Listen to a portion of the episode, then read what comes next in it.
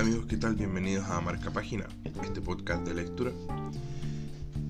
Y esta semana, eh, ya lo había adelantado por Instagram, me pueden seguir en Instagram como cacho bien bajo justamente.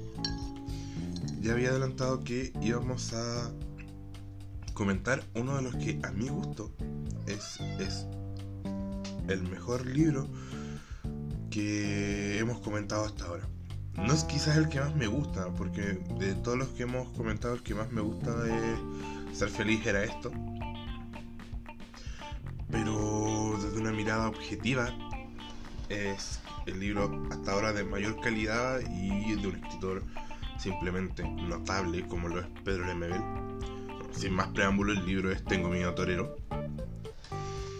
Y bueno, primero vamos a partir comentando cómo llegué a este libro. Eh, hace un tiempo, cuando se estrenó la película, una película protagonizada por Alfredo Castro sobre este mismo libro, recuerdo que se popularizó mucho el tema de Tengo miedo torero.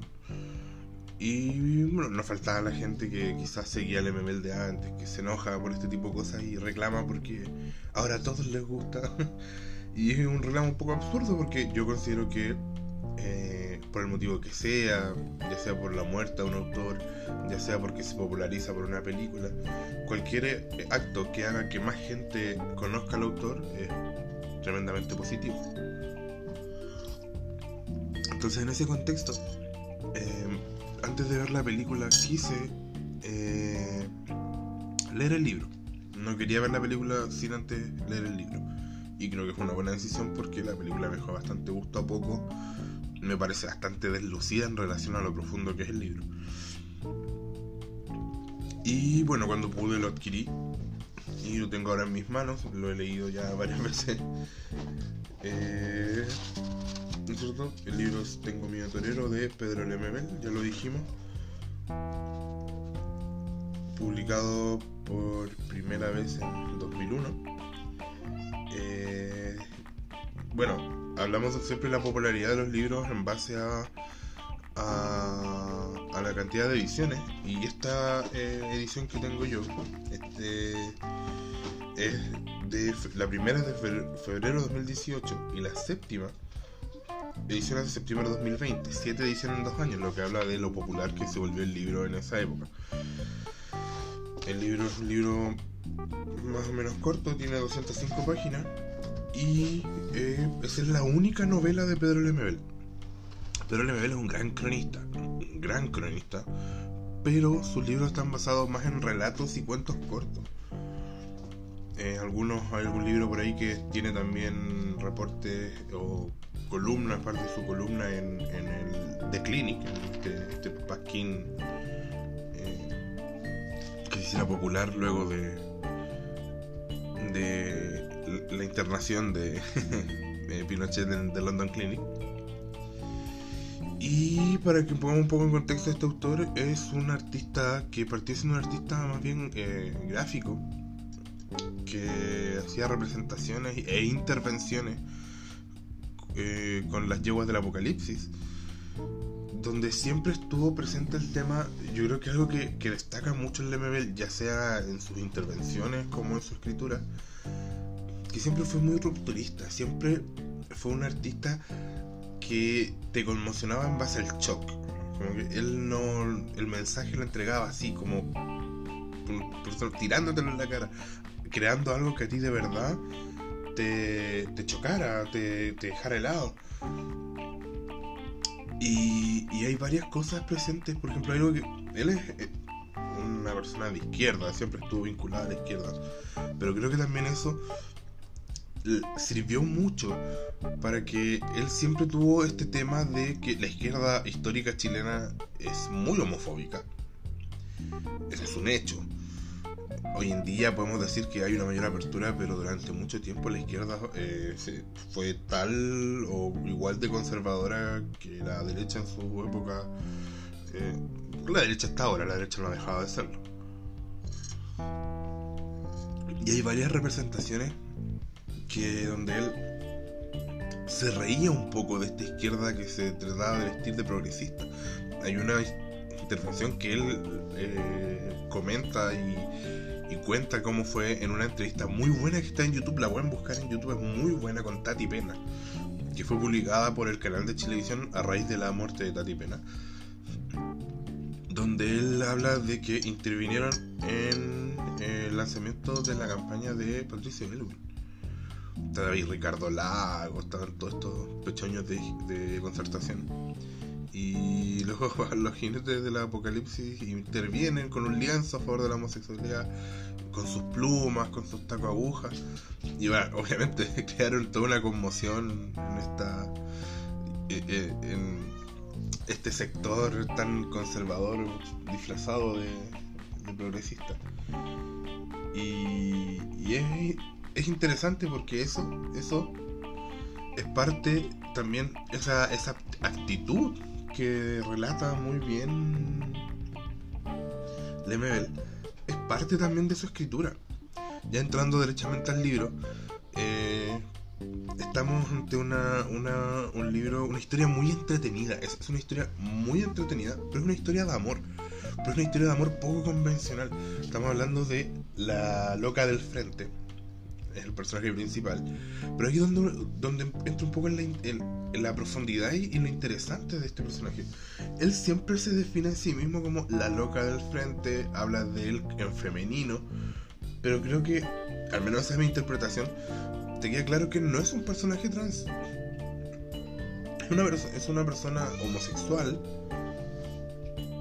que, que abraza la burla esto que, que, es muy común de repente en, lo, en los casos de bullying que pues, va a pasar en muchos contextos distintos pero que cuando tú te burlas de una persona o tienes un término peyorativo y esta persona termina abrazando ese término peyorativo para que no le haga daño. Incluso hablamos de eso en, en la primera en la primera en el segundo episodio, cuando comentamos el primer libro de Game of Thrones, ¿qué es lo que le dice Tyrion Lannister a Jon Snow? No te olvides que era un bastardo y así la gente no podrá hacer contra ti.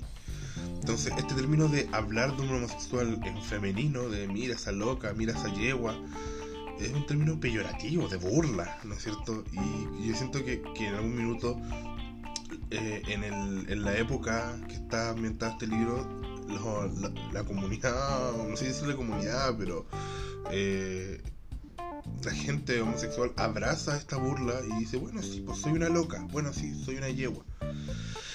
Bueno, sí, y, por el tema también, como hablamos del método de defensa, entonces eso ya es interesante porque este libro está ambientado obviamente en los 80, que es una época aún más conservadora, complicada, Chile estaba en dictadura.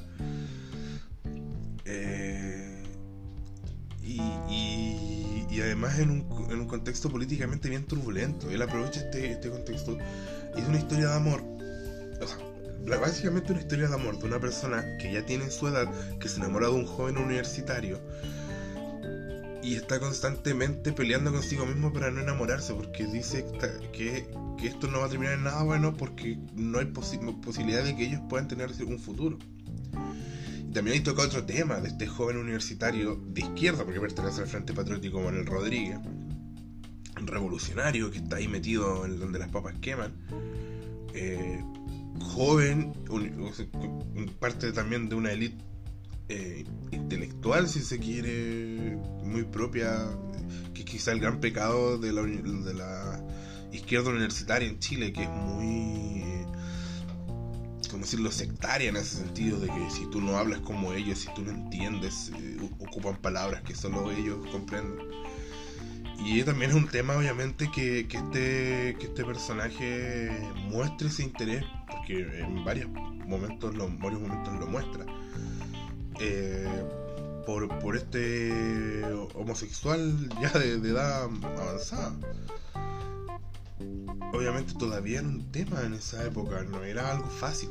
Entonces ahí hay una dicotomía bien interesante y que quizás se resuelve de cierta manera como que en realidad el tipo lo único que tiene es interés porque esconden armas en la casa de, esta, de la loca del frente. Es, es como lo que se da a entender de cierta forma. Y en el desenlace del libro, no quiero dar spoiler, pero en el desenlace del libro se entiende que no, porque había un interés genuino, que esta persona que eh, de verdad estaba interesado en esta, en, esta loca. Y, y, ahí es donde juega un poquito el, final, y es lo que me encanta. Me encantan los, los autores que no hacen el final típico, que no terminan el, y vivieron felices para siempre. Porque ahí hay un, un desamor, un decir, ¿sabes qué? Eh, me encanta que tú me quieras, pero no, no puede ser. No, hay posibilidad. Y, es muy interesante, o sea, yo lo puedo decir como persona que fui homofóbica durante mucho tiempo por un tema de herencia familiar, religiosa, que me chocó muchas veces, o sea, me, hizo cuestionarme porque hay, hay escenas o relata escenas en las que me sentí un poquito como chocado. Pero también fue como un, shock de decirme, bueno, no tendría por qué. O sea, si yo estoy en una parte en la que, en la que digo, o en la que, en la que estoy, en que ya la homosexualidad, eh, a diferencia de todo el resto de mi vida, la acepto como algo normal y que no tendría no, tiene nada, ningún distintivo a, un amor heterosexual, no tendría que chocarme eh, estos relatos. Y siento que es lo que logró Lemebel en su época, en el contexto en que fue publicado este libro, estamos hablando de 2001, donde todavía en Chile el tema de homosexualidad era un tema fuerte, donde había mucha gente que ya tenía una mentalidad avanzada. Pero uno se da cuenta que los candidatos todavía lo que más se decía era que el matrimonio es entre el hombre y la mujer. Y eso es porque los candidatos, uno siempre va a escuchar lo, los candidatos siempre van a decir lo que la gente quiere escuchar. Entonces, si ellos decían eso, es porque el, gran núcleo de votantes eh, todavía tenía aprensiones respecto al tema de la homosexualidad. Y, eh, es, si a mí en el pleno 2001, o sea, 2021, me chocó un poco, me, hizo replantearme varias cosas respecto a, cómo veo la homosexualidad desde un punto de vista positivo. Me imagino lo fuerte que tiene que haber sido este libro hace 20 años atrás. Y lo otro que conjuga eh, es que también hay un tema de eh, Pinochet, o sea, estamos hablando en un contexto histórico de el atentado a Pinochet y siento que Lemebel, que es un. Ya vamos a llegar a esto, que es un escritor tremendo, que es un escritor notable, que un uso, eh, un manejo del vocablo notable, es de verdad, yo me saco el sombrero, cómo puede mezclar palabras hermosas del, eh, lenguaje español con manguaco, con cola, con maricón. Quizás son palabras más burdas, y las usa en la misma frase y se siente y se y no se no es forzado se siente se siente súper bien eh, eh, la oración fluye muy bien y eso es un manejo de la escritura que yo creo que es algo que no, no cualquiera no, se puede tú puedes practicar toda tu vida y no llegar a ese nivel y me encanta también este, eh, este libro como le digo porque la parte de Pinochet diciendo que el se da un gusto se da su gusto de, hacer una burla. O sea, es un, es un libro muy profundo. Es un libro de amor, pero con un tema social complejo, o sea, un tema social ahí eh, de, un sector que ha sido pisoteado. toca muchos temas eh, muy, muy complejos, pero además se da el gusto de burlarse del dictador. Se burla, pero se burla así, lo deja mal, es, una, es una sátira terrible. Y todo eso conjuga que este sea por lejos, por lejos, el mejor libro que hemos leído o que hemos reseñado hasta hoy. Bueno, eso fue el comentario, no quiero alargarme más. Eh, si no lo ha leído y le gusta leer, se lo recomiendo. No tiene desperdicio, es uno de los mejores libros que he leído en mi vida. Agradezco eh, descubrir a Pedro Lemebel. Es un autor notable. Eh, fue tanto lo que me chocó positivamente su lectura que empecé a investigar más de él y, también un artista. Yo creo que remitirlo a solo la escritura sería injusto porque es un tremendo artista, un tremendo artista que siempre dijo cosas, que no solamente habló desde la belleza o la iconografía, eh, siempre dijo cosas. Así que nada, me saco el sombrero Eh, agradezco haber sido contemporáneo a él. Y eso fue este episodio de Marca Páginas con Tengo Miedo Torero. Nos escuchamos la próxima semana. Que tengan un lindo fin de semana. Que estén bien. Hasta luego. Chao.